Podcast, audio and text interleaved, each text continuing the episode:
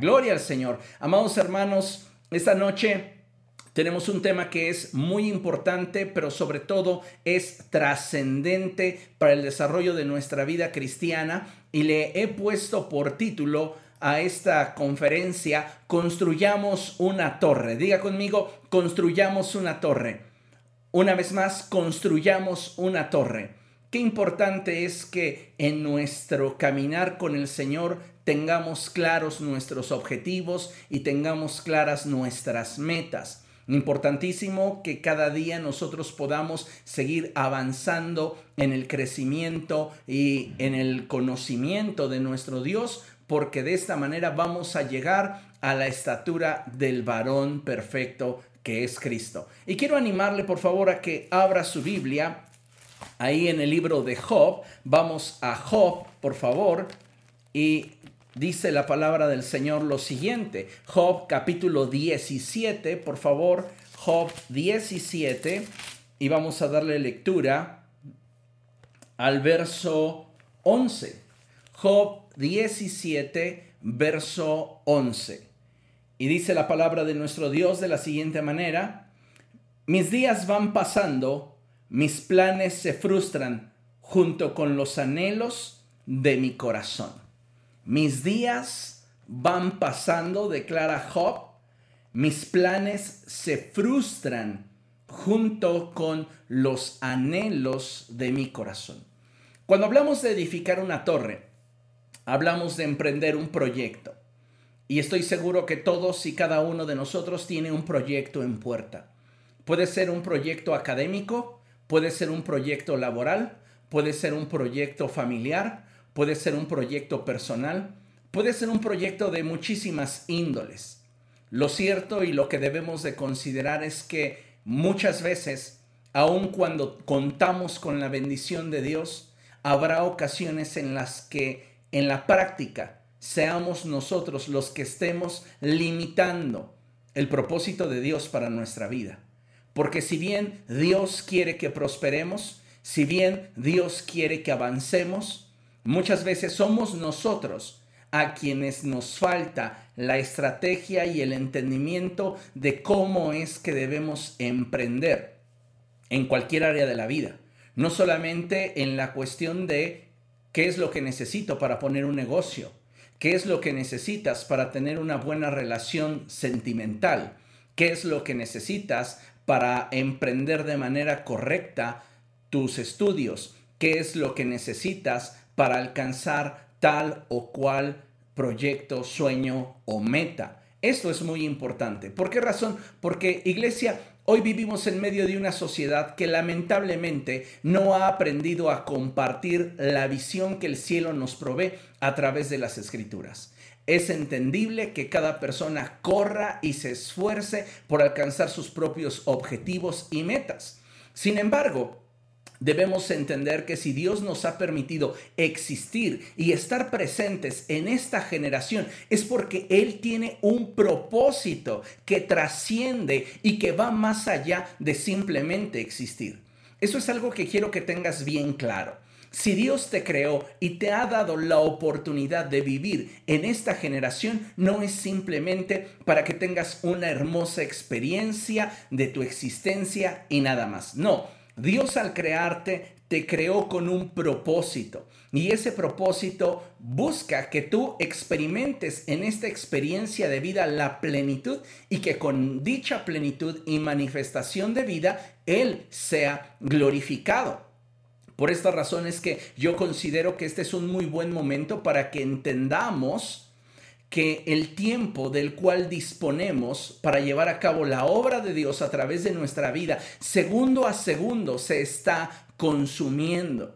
El Señor Jesucristo lo expresaba de esta forma y él decía, me es necesario hacer la obra del que me envió mientras dure el día. La noche viene refiriéndose al momento de nuestra muerte cuando ya no hay nada más que hacer.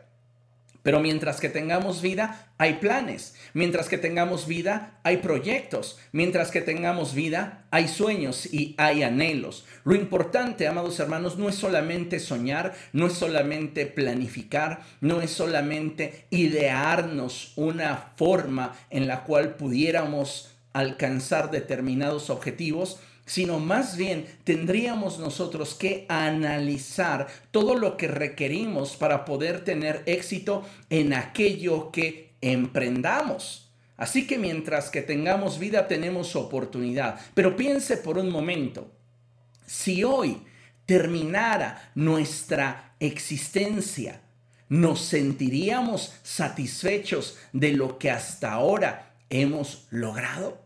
¿Usted se sentiría satisfecho? ¿En dónde usted colocaría su descripción de acuerdo a lo que tenemos proyectado aquí en la pantalla? ¿Usted experimentaría plenitud? ¿Usted experimentaría frustración? ¿Usted estaría experimentando incertidumbre? Si hoy terminara nuestra historia, si hoy terminara nuestra vida, ¿cuál podría ser el resumen para nosotros de lo que hemos estado haciendo en este mundo? ¿Nos sentiríamos plenamente satisfechos? ¿Nos sentiríamos tal vez inconformes con muchas áreas de nuestra vida? Piense usted cuántos sueños en su vida ya han sido sepultados. ¿A cuántos proyectos en su vida usted renunció? Le hago otra pregunta. ¿Por qué renunció? La gran mayoría de nosotros podría responder y decir, bueno, yo renuncié a tal o cual proyecto porque demandaba mucho de mí, más allá de lo que yo tenía la capacidad de reaccionar a dichas necesidades. Algunos otros podrían eh, decir que renunciaron a determinados proyectos porque finalmente no eran redituables, etcétera, etcétera. Pero si pudiéramos definir todo lo que hemos hecho y todo lo que hemos emprendido, ¿en qué grado de satisfacción nos encontraríamos hoy? ¿Sabe? En el pasaje que leímos, en el cual Job habla, él expresa con gran amargura una verdad que es ineludible y de la cual él está consciente. Y es que nuestra vida, la vida del hombre, se consume y se disipa fácilmente. Y también Job está consciente de que muchas veces nuestros planes no resultan como esperamos y eso sin lugar a dudas provoca en muchos casos tristeza, dolor y aflicción. Sin embargo, algo que debemos de tener presente y ser objetivos también en ello es que muchas veces, escucha con atención, no hemos logrado el objetivo, no hemos alcanzado el éxito que deseamos porque hemos estado cometiendo muchos errores.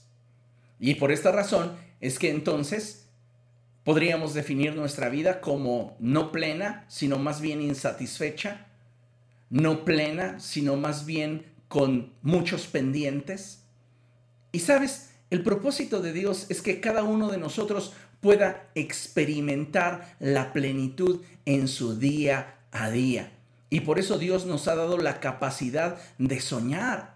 Dios te ha dado una capacidad impresionante para planear, Dios te ha dado una capacidad impresionante para proyectar tus ideas.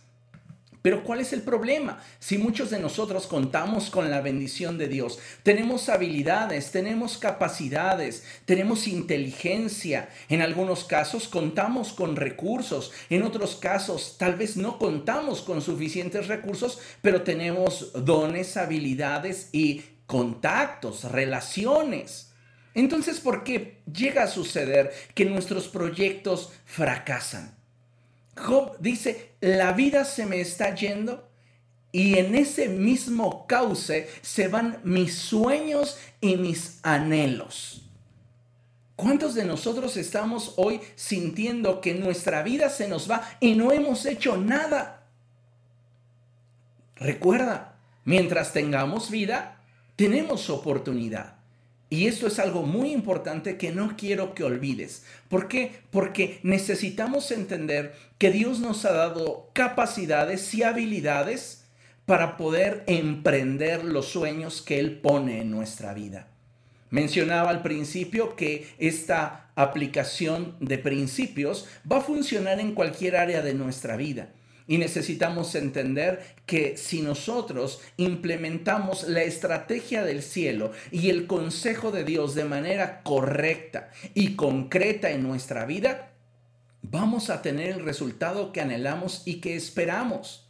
Pero el problema por el cual muchas veces no estamos alcanzando a ver todo aquello que nosotros quisiéramos alcanzar y lograr, no es porque Dios no nos esté respaldando, no es porque Dios no esté con nosotros, es porque simplemente hemos estado teniendo dificultades en cuanto a la planeación, administración, control de cada etapa y proceso que le brindaría a nuestra visión el éxito que deseamos.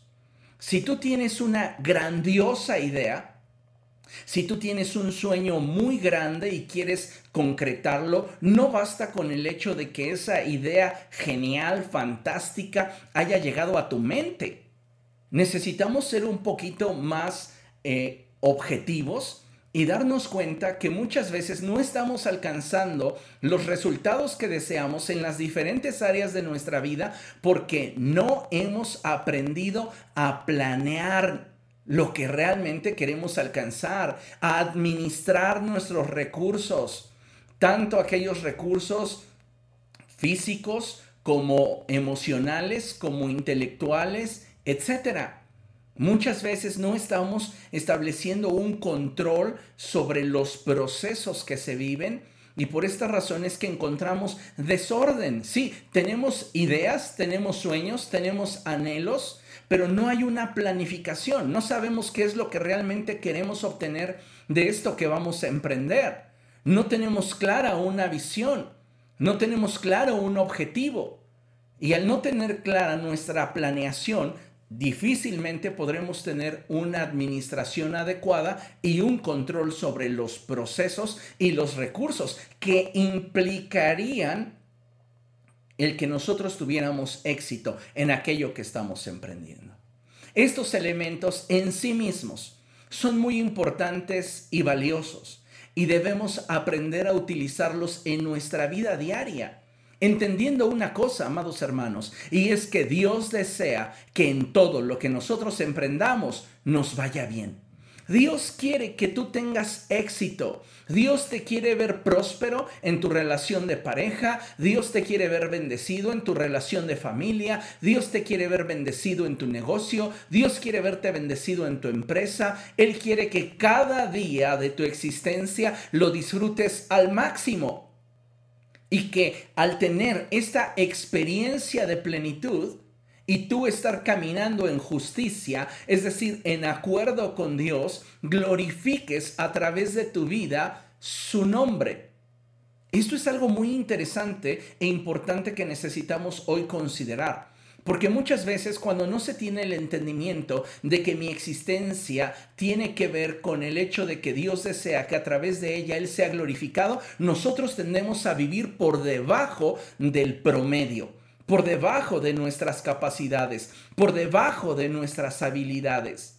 Y tendemos a conformarnos. Pero sabes, hoy quiero de alguna manera retirar el velo y mostrarte que Dios quiere que tengas éxito pero para que tú tengas éxito, es importante entender que aunque se escuche un tanto difícil de digerir, muchas veces no bastará con tener la aprobación y la bendición de Dios. Porque podemos tener la aprobación y la bendición de Dios y nosotros tener un desorden en nuestra vida. Desde luego, contar con la bendición y la aprobación de Dios nos es garantía de resultado. Pero si nosotros, cuando nos toca interactuar con aquello que es nuestra responsabilidad llevar a cabo, no somos responsables con lo que Dios ha puesto en nuestra mano, ¿qué es lo que va a suceder? ¿Podemos contar con la bendición de Dios? ¿Podemos contar con el respaldo de Dios? Pero muchas veces por causa de nuestra negligencia, nuestra falta de disciplina, nuestra falta de autocontrol, nuestra falta de coordinación y administración en cuanto a todos aquellos temas que nos rodean y que implican un resultado en lo que nosotros estamos buscando alcanzar, ahí es donde vamos a ver la afectación. Hoy necesitamos darnos cuenta que muchas veces no estamos alcanzando nuestros objetivos porque no estamos teniendo la planeación adecuada, no estamos teniendo el control adecuado, la administración adecuada y esto nos está llevando a un punto en el cual estamos cometiendo muchos errores. Y necesitamos ser honestos con esto. Porque muchas veces decimos, ay pastor, he estado orando porque Dios prospere mi negocio, porque Dios me ayude en mi relación matrimonial, porque Dios me ayude y bendiga en mi campo laboral. Y sabes, cada vez que oramos por esta clase de necesidades, Dios escucha. Y cuando una oración se presenta delante de Dios de forma legítima y en justicia, el cielo responde. Y la bendición de Dios desciende sobre de ti. Pero ¿qué estás haciendo con esa bendición? ¿Cuántas veces en medio del desorden no somos capaces de darnos cuenta de todas las oportunidades que se están escapando frente a nuestros ojos? A veces tenemos la posibilidad de tener una mejor relación familiar y oramos porque Dios bendiga nuestro núcleo familiar pero no existe en nosotros la disposición, la inteligencia, la voluntad, la capacidad para adaptar nuestro estilo de vida a las circunstancias que estamos viviendo o el momento en el que estamos atravesando en nuestra relación familiar. Lo mismo para una relación emocional, lo mismo para una relación laboral, lo mismo para un emprendimiento, cualesquiera que tú quieras. Muchas veces contamos con el favor de Dios, tenemos la bendición del Señor, pero el error se está dando en la forma en la cual tú y yo estamos administrando los recursos, la forma en la cual tú y yo estamos percibiendo el entorno. Me encanta esa expresión de la palabra de Dios cuando la escritura habla acerca de los hijos de Isaacar. Y algo que me sorprende de los hijos de Isaacar es que eran hombres entendidos en los tiempos que sabían lo que Israel debía de hacer. Si tú y yo queremos tener éxito, necesitamos entender que parte de ese éxito radica en tener y poseer la bendición de Dios. Si estamos caminando en unidad con el Señor, tenemos ese porcentaje de éxito garantizado pero el otro porcentaje te atañe a ti. Si yo le estoy diciendo al Señor, bendice mi negocio, pero yo no estoy dispuesto a mejorar mi producto, yo no estoy dispuesto a mejorar mis condiciones de venta, si yo le digo al Señor, Señor, bendice mi área laboral, pero yo no estoy dispuesto a esforzarme más en mi área de trabajo, ¿dónde queda la bendición de Dios?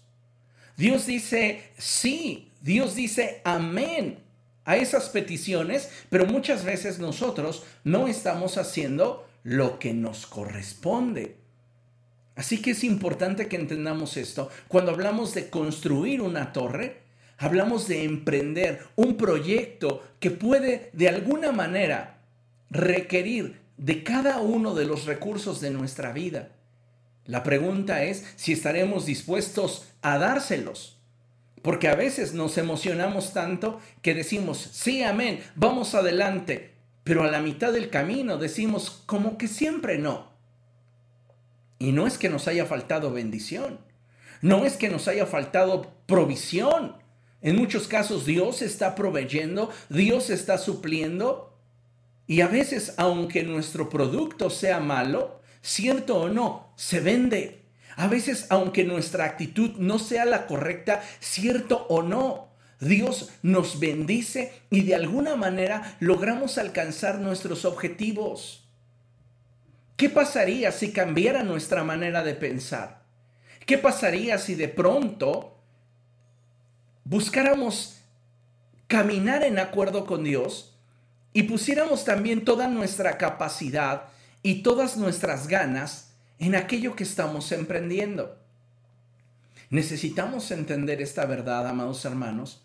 Y déjame decirte una realidad, es que si quisiéramos realmente alcanzar nuestros objetivos, necesitamos entender que para alcanzar nuestros objetivos va más allá, necesitamos algo más que simplemente tener buenas ideas. En muchos casos hemos visto cómo grandes ideas se derrumban o simplemente no trascienden a causa de una mala implementación o una mala administración, una mala dirección o una mala estrategia. Hoy nos encontramos ante el comienzo de una nueva normalidad. Como sociedad a nivel mundial estamos entrando a lo que se está describiendo socialmente como una nueva normalidad. Y sin duda tendremos que hacer ajustes en nuestra vida y en la forma en la cual desempeñamos nuestra vida, la cual contrastará en muchas formas con el estilo de vida que teníamos antes de que apareciera el COVID-19 en el mundo. Pero aun cuando en este momento pareciera que va a haber grandes cambios, seguimos contando con grandes oportunidades. Y yo estoy seguro que muchos de ustedes están pensando ya la forma en la cual van a intentar recuperarse económicamente, recuperarse en muchos sentidos de lo que el COVID y todo este tiempo de contingencia nos ha hecho perder. Estoy completamente seguro que ya sus mentes están trabajando en ello y me gozo. Y quiero decirte que Dios desea que tengas éxito. Pero algo que debes de saber es que si hay desorden en nuestras ideas, si hay desorden en la forma en la cual estamos de alguna manera planificando lo que queremos emprender en cualquier área de nuestra vida, no vamos a obtenerlo por simple casualidad. Todo aquello que deseamos planear en nuestra vida, que deseamos alcanzar en nuestra vida, perdón, requiere de una planeación de una correcta administración y de un estricto control de cada etapa y cada proceso si al final queremos obtener aquello que nosotros deseamos.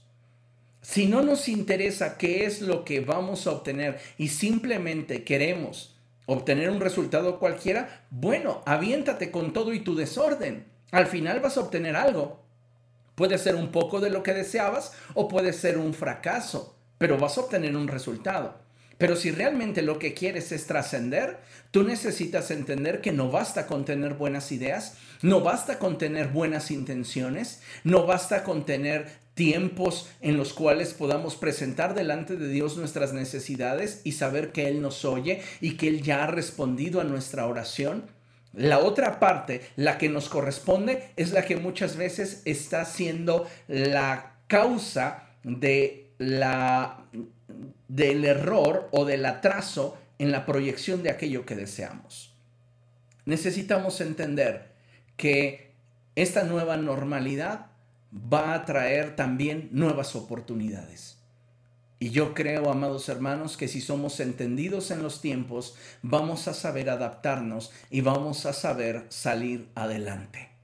Jamás, entienda bien esto, jamás debemos de perder de vista que ninguna situación toma al cielo por sorpresa y que cada circunstancia que enfrentamos lleva consigo un propósito que busca en primera instancia moldear nuestro corazón. Dios llevó a su pueblo Israel por el camino del desierto para que Israel descubriera que realmente su corazón estaba endurecido respecto de Dios.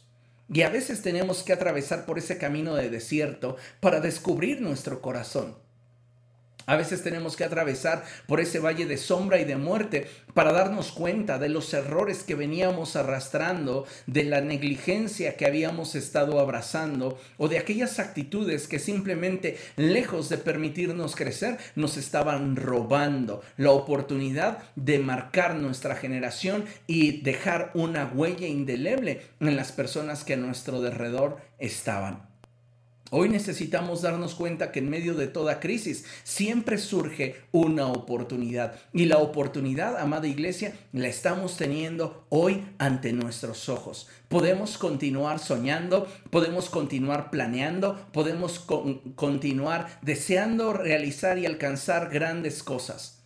Pero antes de todo ello, necesitamos evaluar qué tan dispuestos estamos para poder comprometernos con el proyecto que nuestro corazón está ardiendo. ¿Sabes? Es importante valorar las pruebas. El apóstol Santiago dice que debemos de sentirnos sumamente privilegiados, sumamente dichosos y felices cuando atravesemos por diversas pruebas. Las pruebas buscan perfeccionarnos. A través del sufrimiento somos perfeccionados. Y eso es algo que necesitamos entender para que nos demos cuenta que también a través de la adversidad Dios desea llevarnos a un nuevo nivel de crecimiento.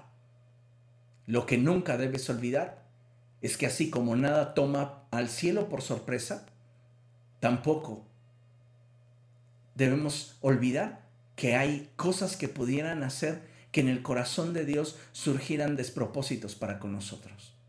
No, Dios está a nuestro lado y Él desea bendecirnos y Él desea llevar nuestra vida a más y Él quiere verte sonreír.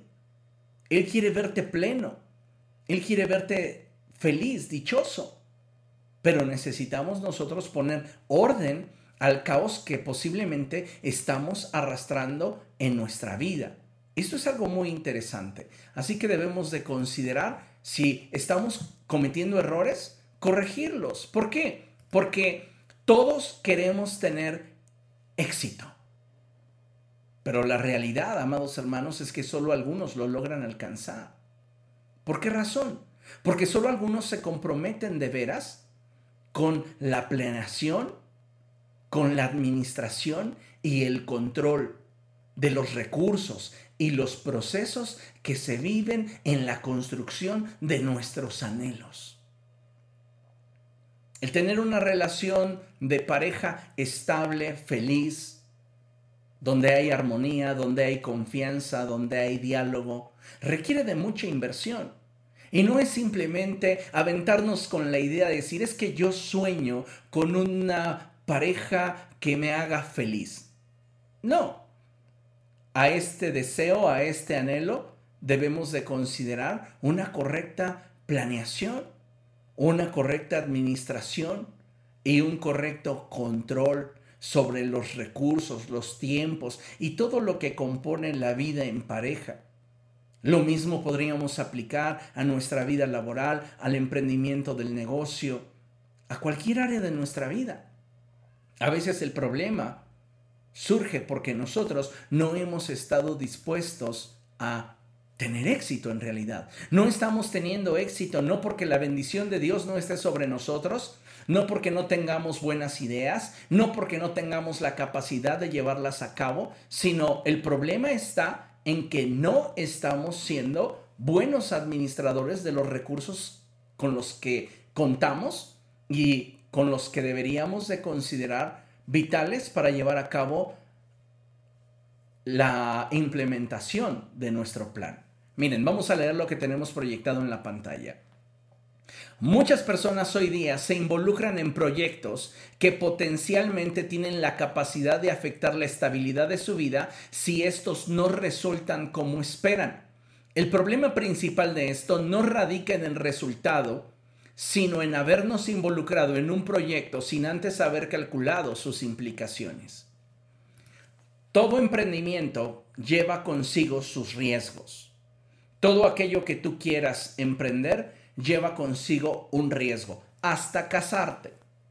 Comprometerte con una persona implica un riesgo. Por eso es que muchas veces encontramos personas que no quieren compromisos, personas que no quieren de alguna manera realmente abrazar todas las implicaciones que pudiera representarles el llevar a cabo determinado anhelo en su corazón. Entonces, ¿qué vemos? A personas que emprenden, pero ya cuando aquello que están emprendiendo demanda más de ellos, lo dejan, lo sueltan, porque no quieren compromisos. Entonces, necesitamos darnos cuenta que no basta con querer tener éxito en la vida, necesitamos realmente determinar el suplir todo aquello que hace falta en nuestra vida para lograr alcanzar ese éxito. Y esto se logra calculando. Necesitamos calcular todo lo que se requiere para tener éxito y descubrir si estamos dispuestos a invertirlo. Déjame decirte una gran verdad y es que no importa cuán legítimo sea tu deseo de emprender y alcanzar un objetivo, la vida no se resuelve con buenas intenciones. Es necesario aprender a generarnos una estrategia adecuada para que nuestros esfuerzos e inversión rindan el fruto que esperamos, reduciendo a la vez el factor de riesgo implícito en lo que estamos proyectando. No es simplemente que por el hecho de que yo tengo una idea o tengo un deseo, me voy a balanzar sobre de ello sin considerar si tengo lo suficiente o no para poderlo concretar. Hay personas que quieren formalizar relaciones de pareja y que no han trabajado en uno de los elementos fundamentales para dar estabilidad a una relación de pareja. En otras palabras, no han trabajado ni en sí mismos ni en aquello que ellos tendrían como responsabilidad para proveer. Es decir, no son personas a las que les guste trabajar. Entonces, aun cuando tienen el anhelo, aun cuando tienen el deseo, pues no es suficiente como para que ellos puedan creer que tendrán éxito en aquello que emprenden. Ellos necesitan darse cuenta todo lo que se requiere para poder alcanzar sus sueños y en la medida de estos calcular si tienen lo suficiente para poder emprender o no aquello que desean. Vamos a ver un ejemplo en la escritura, un ejemplo que en sí mismo no tenía falla, un proyecto que tenía características que sin duda garantizaban su éxito. Sin embargo, sabemos que no tuvo éxito porque su emprendimiento era un acto de rebeldía directa en contra de Dios. Pero podemos observar en dicho emprendimiento características que de añadirlas nosotros a nuestros proyectos, tendremos la capacidad de proyectar de una mejor forma aquello que queremos alcanzar. Y tal es el ejemplo de la torre de Babel. La Torre de Babel, esta es una historia muy importante, de mucha relevancia en la escritura, y quiero, amados hermanos, que cada uno de nosotros hoy considere sus proyectos personales como si fueran esa torre. Esa torre de Babel en la cual podemos darnos cuenta que el desafío no es pequeño y sin embargo podemos lograrlo. Ellos, como ya mencioné, fracasaron en el emprendimiento que tenían previsto porque Dios lo frustró, ya que su emprendimiento era una expresión abierta de rebeldía contra Dios. Sin embargo, en sus características intrínsecas, podemos descubrir una cosa, que los elementos de los cuales ellos disponían son poderosos para hacernos ver qué es lo que necesitamos en cada emprendimiento que nosotros lleguemos a tener.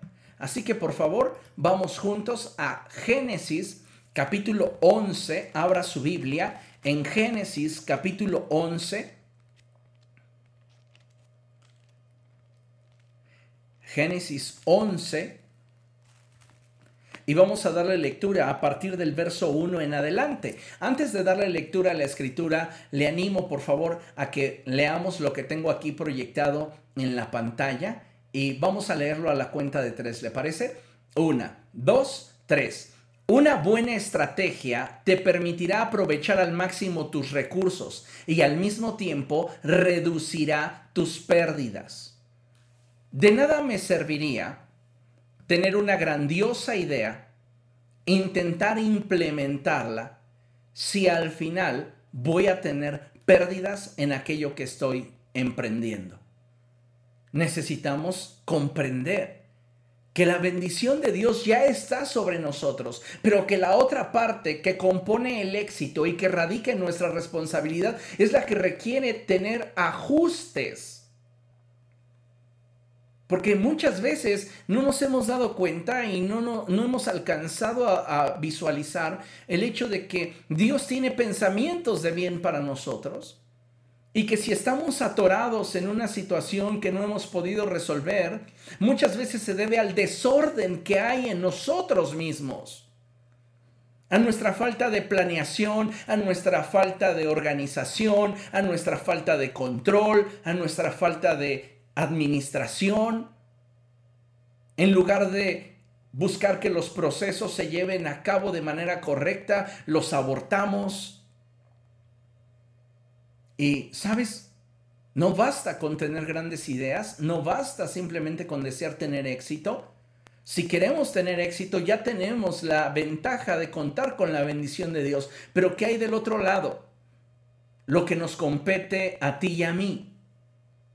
Es importante considerarlo, ya que finalmente somos tú y yo quienes están tomando decisiones. Así que bueno, vamos a la escritura, por favor.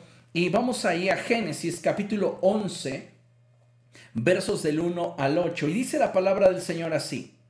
En ese entonces, note esto, se hablaba un solo idioma en toda la tierra. Diga conmigo, la gente se entendía. Una vez más, la gente se entendía. Y eso es algo muy importante y que necesitamos ahí ponerlo como eh, subrayado. Ahorita vamos a trabajar sobre de ello. Y dice la escritura, verso 2, al emigrar al oriente, la gente encontró una llanura en la región de Sinar y allí se asentaron. Un día se dijeron unos a otros, vamos a hacer ladrillos y coserlos al fuego. Fue así como usaron ladrillos en vez de piedras y asfalto en vez de mezcla. Luego dijeron, construyamos una ciudad con una torre que llegue hasta el cielo. De ese modo nos haremos famosos y evitaremos ser dispersados por toda la tierra. Pero el Señor bajó para observar la ciudad y la torre que los hombres estaban construyendo. Y se dijo, note bien la expresión de Dios, todos forman un solo pueblo y hablan un solo idioma. Esto es solo el comienzo de sus obras. Lea conmigo. Y todo lo que se propongan lo podrán lograr. Será mejor que bajemos a confundir su idioma para que ya no se entiendan entre ellos mismos. De esta manera, el Señor los dispersó desde allí por toda la tierra y por lo tanto dejaron de construir la ciudad. Note lo que le mencionaba hace un momento, y es que el plan y la forma en la cual lo estaban llevando a cabo era impecable. Pero ¿qué era lo que a ellos les faltaba que nosotros tenemos? La bendición de Dios. Ellos no tenían ni contaban con la bendición y el respaldo y la aprobación de Dios porque su emprendimiento era un completo desafío, un completo, eh, una completa expresión de rebeldía hacia Dios. Por esta razón es que Dios tiene que descender, observar a los hombres y decir, todo lo que se propongan lo van a lograr. Necesito truncar sus planes. ¿Por qué? Porque la parte humana en la que tú y yo muchas veces fracasamos, en la que tú y yo muchas veces tenemos desorden, ellos lo tenían bien medido. Pareciera que tenemos ahora el plan invertido o la situación invertida con los de Babel. Nosotros contamos con la bendición de Dios, contamos con el respaldo del Señor, pero nuestra vida es un caos. Por eso no tenemos éxito. Dios tuvo que directamente frustrar los planes de Babel porque iban a tener éxito. Y Dios no permitió que tuvieran éxito porque su propuesta era una completa Era un completo acto de rebeldía en contra de Dios. Ahora te imaginas si ellos hubieran estado caminando en acuerdo con Dios, en unidad con el Señor, hubieran tenido un éxito impresionante. ¿Por qué no estamos teniendo un éxito impresionante en nuestra vida si Dios está de nuestro lado? ¿Por qué realmente no estamos experimentando la plenitud de esa vida que Cristo nos promete? ¿Por qué en lugar de vivir de victoria en victoria pareciera que vivimos arrastrándonos, tratando simplemente de sobrevivir un día más? Amados hermanos, el problema no está en la bendición de Dios porque la poseemos. El problema no está en el respaldo que Dios nos ha dado porque lo tenemos. La falta de éxito en nuestra vida radica en que hemos estado cometiendo errores a la hora de implementar la forma en la cual vamos a buscar alcanzar nuestros sueños. Es ahí donde se está dando el error. Y necesitamos hacer ajustes para que entonces podamos aprovechar no solo la bendición que Dios ya ha depositado sobre nuestra vida y su respaldo, sino también aprovechar los recursos con los que contamos para poder alcanzar los sueños y anhelos que tenemos. ¿Comprende? Esto es muy importante y necesitamos considerarlo. Por eso es que mencionaba y decía que una buena estrategia te permitirá aprovechar al máximo tus recursos y al mismo tiempo reducirá tus pérdidas. La forma en la cual nosotros ganamos va a estar directamente relacionada con el cuidado que tengamos en la implementación de nuestras estrategias. Quieres tener una relación de pareja feliz, pero tu estrategia no es la correcta. Vives reprochando, vives comparando, vives insultando. Quieres tener un hogar feliz y diario oras a Dios por tener un hogar feliz, pero eres poco empático con tu familia. Le pides a Dios que Él prospere tu negocio, que Él prospere tu trabajo y en tu trabajo robas, fraudulentas. El problema no está en el hecho de que si Dios responde a nuestra petición respecto del deseo que hay en nosotros de contar con su bendición, la tenemos. El problema por el cual no estamos alcanzando el éxito que deseamos es porque no estamos ordenando el desorden que hay en nuestra vida y que al momento de implementar aquello que necesitamos para poder alcanzar el éxito que queremos, no lo hacemos o lo hacemos mal. Entonces, qué importante es que nosotros reconsideremos nuestra estrategia. A veces nuestra estrategia, en lugar de ayudarnos, nos está sepultando. Y tenemos entonces que entender que hay que hacer un cambio. Eso es muy importante, amados hermanos. Ahora bien, vamos a trabajar un poco sobre Génesis 11. Y surge aquí la pregunta y la tenemos marcada en la parte de aquí arriba. ¿Qué elementos son imprescindibles en la construcción de un anhelo? Recuerden lo que acabamos de leer y nos dice la escritura en términos simples que el pueblo o la gente de Babel estaba unida. ¿Recuerda cuando el Señor Jesucristo dijo que una casa dividida contra sí misma no prevalece? Bueno, si queremos tener y alcanzar éxito en aquello que emprendamos, necesitamos tener unidad. Eso es lo principal, unidad. Y la unidad se va a componer de varios aspectos que tenemos aquí enmarcados. Si usted se da cuenta y usted lee este pasaje con detenimiento, usted va a descubrir algunos aspectos importantísimos en los cuales muchas veces como cristianos estamos fallando. Como hijos de Dios no estamos considerando en la implementación de recursos o estrategias para alcanzar nuestros anhelos o sueños en nuestra vida tanto secular como espiritual. Y veamos de qué elementos estoy hablando. Bueno, la unidad de la cual gozaba la gente de Babel y que los hacía un pueblo que iba a alcanzar todo lo que quisieran emprender, radicaba en estas características que tenemos aquí mencionadas. Eran un pueblo de una sola visión. La visión no es otra cosa sino la proyección de nuestro anhelo. El problema que hoy encuentro aún dentro de una pareja es que cada uno tiene su visión. No han logrado unificar la visión de qué es lo que desean alcanzar como pareja, como familia, como negocio, como empresa. ¿Qué es lo que quiero obtener? ¿Qué es lo que deseo lograr?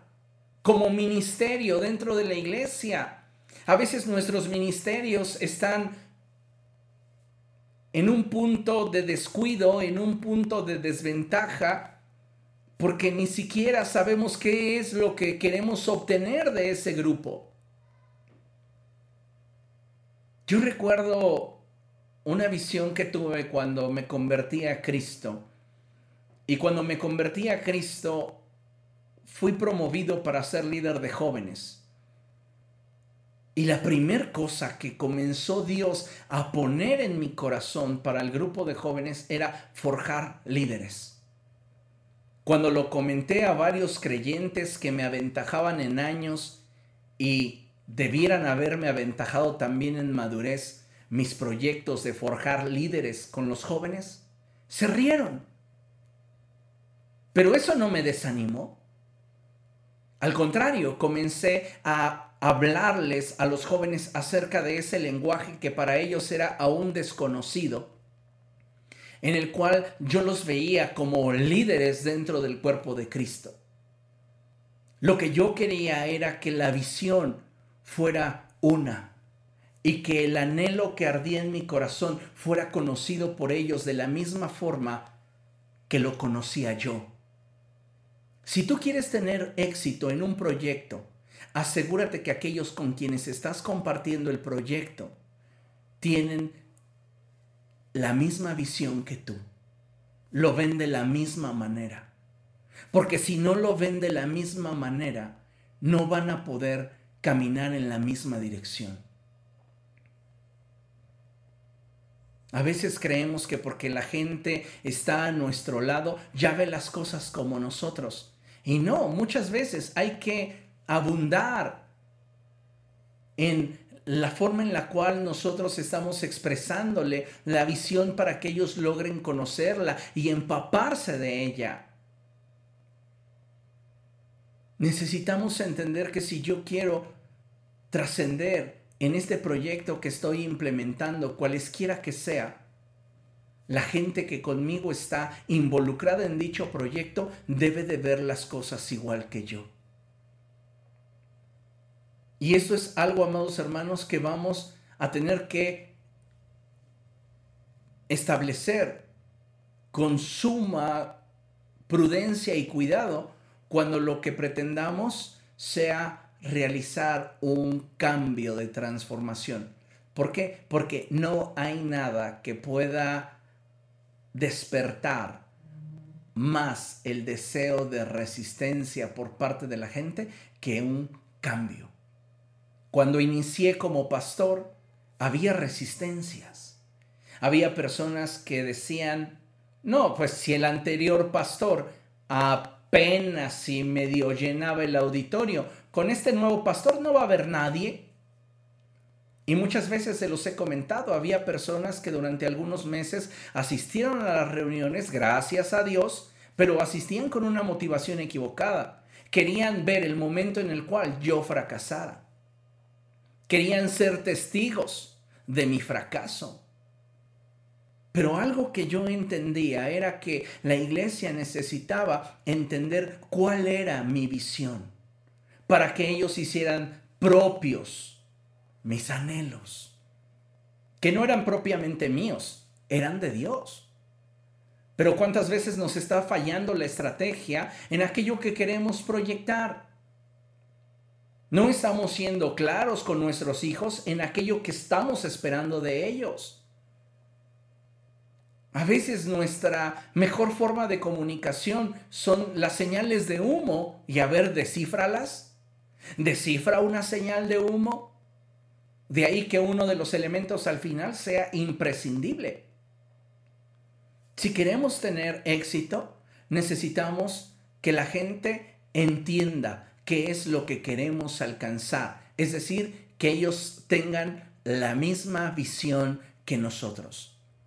Si yo te hablo de una botella roja, a ver, piensa en una botella roja, en un termo rojo. Piensa, un termo rojo. ¿Ok? ¿Ya tienes uno en tu mente? Ok. Ahora bien, ¿qué tanto se parece a este? ¿Te das cuenta? Tal vez la imagen que tú tenías era muy distinta. Y por eso es importante que yo cuide esos detalles a la hora de implementar lo que representará un esfuerzo común. Porque tú puedes partir con una idea y yo puedo partir con otra idea y al final no vamos a obtener un resultado en común. ¿Por qué? Porque tú estás teniendo una visión y yo estoy teniendo otra visión. De ahí que los líderes continuamente se necesiten acercarse al pastor y le hagan preguntas. No es nada más la pregunta, y dime qué es lo que quieres. No, es, oye, ¿estoy interpretando correctamente lo que estás tratando de comunicarnos? Y afinar la visión. ¿Para qué? Para que nos movamos en la misma dirección. Segunda cosa que era bien importante y que es imprescindible en la construcción de un anhelo es el propósito. Si usted se da cuenta, en esta historia de Babel, la gente tenía un solo propósito. En otras palabras, lograron la unificación de sus capacidades. Todo lo que en torno a la ciudad sucedía, sucedía con un propósito, edificar su torre. Y a veces nos encontramos, lamentablemente, culturalmente como mexicanos, cada uno de nosotros quiere jalar agua para, para, para sí mismo. Tenemos una cultura de malinchismo, una mentalidad de cangrejos que lejos de permitirnos celebrar el éxito de los demás, nos enojamos, nos molestamos y andamos resentidos por la vida. Necesitamos cambiar esas actitudes y darnos cuenta que si Babel tuvo éxito fue porque aprendieron a unificar sus capacidades. Piensa, ¿qué pasaría si en tu relación amorosa ambas partes se comprometieran con el mismo propósito? Ser felices, por ejemplo. ¿Qué pasaría si en tu familia cada uno de los miembros unificara sus capacidades y juntos emprendieran nuevas cosas. El potencial de esa familia crecería. Pero ¿qué es lo, que sucede realmente entre nuestras familias hoy día? En un restaurante. ¿Por qué a mí me están cobrando dos refrescos? Yo solo me tomé uno. ¿En serio? A veces llegamos a tomar actitudes tan egoístas en las que en, pequeños detalles nos damos cuenta que no estamos compartiendo el propósito. ¿Qué requerimos para la construcción de un anhelo? Un solo objetivo, unificación de intereses. Si tú te das cuenta en esta historia de Babel, encontramos a un pueblo que tiene un mismo interés. Y ese interés radica en construir una torre tienen un mismo interés. Y no hay ningún problema en que cada uno coopere para esa construcción de acuerdo a sus capacidades, siempre que esté dentro del mismo propósito y del mismo objetivo, todo esfuerzo es bienvenido. Pero muchas veces no estamos teniendo esa visión en lo que nosotros queremos emprender. ¿Por qué? Porque cada quien está buscando la forma de obtener una ganancia rápida. carente de compromiso, carente de profundidad, y eso nos debilita. Vuelvo a mencionar las palabras del Señor Jesucristo cuando Él dijo, una casa dividida contra sí misma no prevalecerá. ¿Qué otra característica encontramos aquí en los de Babel? Una misma motivación. Ellos lograron algo que muchas veces dentro de los ministerios de la iglesia no logramos tener. Una unidad emocional. La gente suele involucrarse en un área de labor, en un área de servicio dentro de la iglesia. ¿Y qué crees? No la ama. Está en esa área de servicio porque tal vez esa actividad le gusta, porque tal vez esa actividad le parece importante, pero no ama esa área de servicio, no se pone la camiseta. No, no hemos llegado a esa unidad emocional donde el que alcancemos como equipo nuestros objetivos sea igualmente de emocionante e importante para todos los que integramos el grupo. Si tú estás en una alianza, en una relación emocional, en una relación laboral, donde lo que para unos importa, para otros no, esa relación no tiene trascendencia porque no han llegado a una unidad emocional. No aman lo que tú amas. Y esto, créeme, cuando estás edificando una torre un proyecto grande, significa, y significa mucho. Entonces, el que tu equipo, tu gente, los que contigo están emprendiendo un sueño, amen lo que tú amas, se sientan emocionados cuando tú te emocionas, es un buen indicador de que son las personas correctas que contigo van a poder alcanzar el objetivo que te estás trazando. Pero aquellas personas que siempre son pesimistas, aquellas personas que siempre dicen, es que para qué, ¿por qué lo estás haciendo así? Yo no estoy de acuerdo. Esas personas son como un lastre a la visión. Y créeme, en el ministerio, en lo secular, en lo familiar, en lo sentimental, vas a encontrarte con personas así. ¿Qué tenemos que hacer? Pues, buscar los elementos que nos permitan avanzar sin importar que estas situaciones se estén dando. ¿Para qué? Para que no tengamos pérdidas. En Babel era claro una cosa, todos se sentían motivados para construir la torre. Por eso baja el Señor y ve a todos con una sola visión, con una unificación de capacidades, con una unificación de intereses, con una unificación emocional, con una misma expectativa. El siguiente punto es muy importante, con un esfuerzo dirigido, es decir, con un mismo compromiso hacia la visión. Y dice Dios, estos lo que se propongan lo van a alcanzar.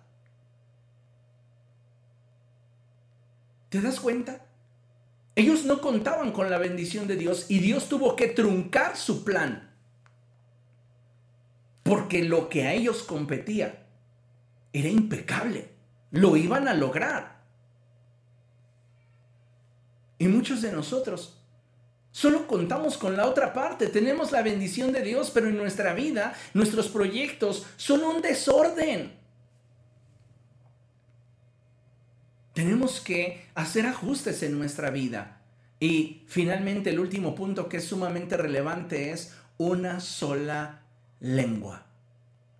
Diálogo efectivo. Dice la palabra de Dios en el verso 1, en ese entonces se hablaba un solo idioma la gente se entendía. A veces, amados hermanos, no estamos logrando alcanzar nuestros objetivos porque no estamos teniendo una comunicación efectiva con las personas que están involucradas en el proyecto que estamos emprendiendo. Como ya mencionaba, nuestra comunicación se reduce a señales de humo y no hay un diálogo que le permita a la gente conocer claramente qué es lo que se desea alcanzar. Créanme, mi experiencia como pastor, y lo digo con dolor, con tristeza, a veces la gente que pertenece al mismo ministerio es la gente que menos se habla. La gente que eh, trabaja en determinado departamento no pueden ponerse de acuerdo porque no se hablan. ¿Usted cree que eso es parte de lo que Dios quiere entre nosotros? Por eso no tenemos éxito en nuestro ministerio, por eso no tenemos éxito en nuestras relaciones, por eso no tenemos éxito en lo laboral, en lo que emprendemos, porque no logramos generar un diálogo efectivo que nos permita estar en acuerdo. Es triste, amados hermanos.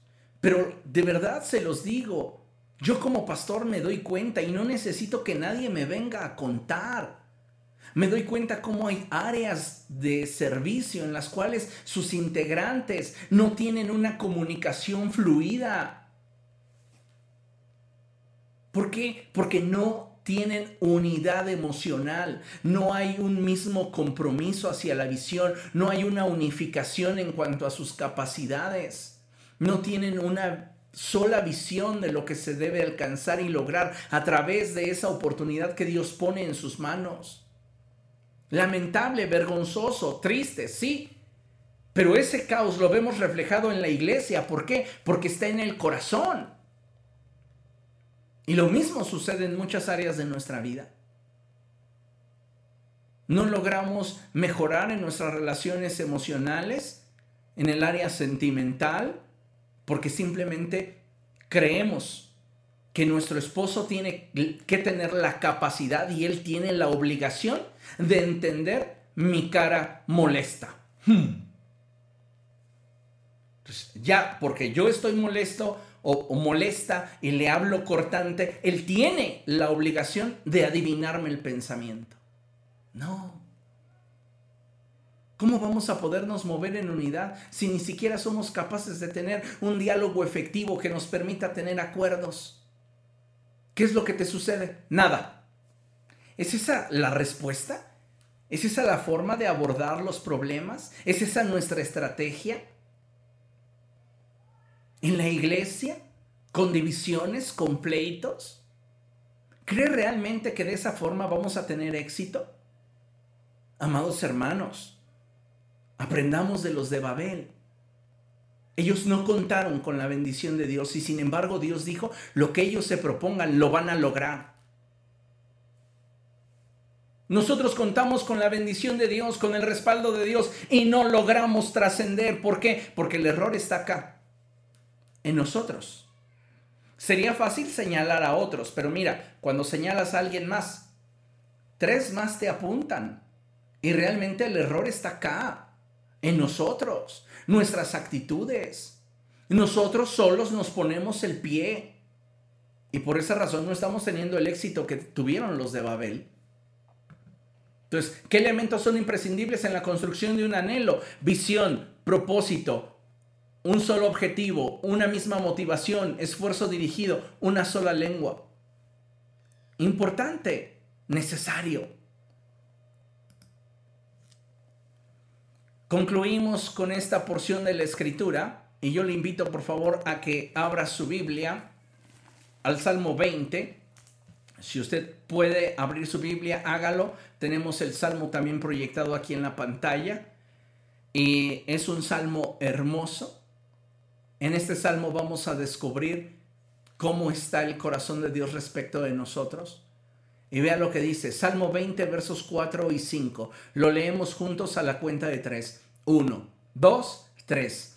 Que el Señor te conceda lo que tu corazón desea, que haga que se cumplan todos tus planes. Nosotros celebraremos tu victoria y en el nombre de nuestro Dios desplegaremos las banderas. Que el Señor cumpla todas tus peticiones. Qué hermoso, vea, dése cuenta cuando dice que el Señor haga que se cumplan todos tus planes. Wow. Contamos con la bendición de Dios. ¿Qué es lo que nos podría ser tropiezo para que nuestros planes no se cumplan? El desorden en nuestra vida. La falta de compromiso hacia nuestros anhelos.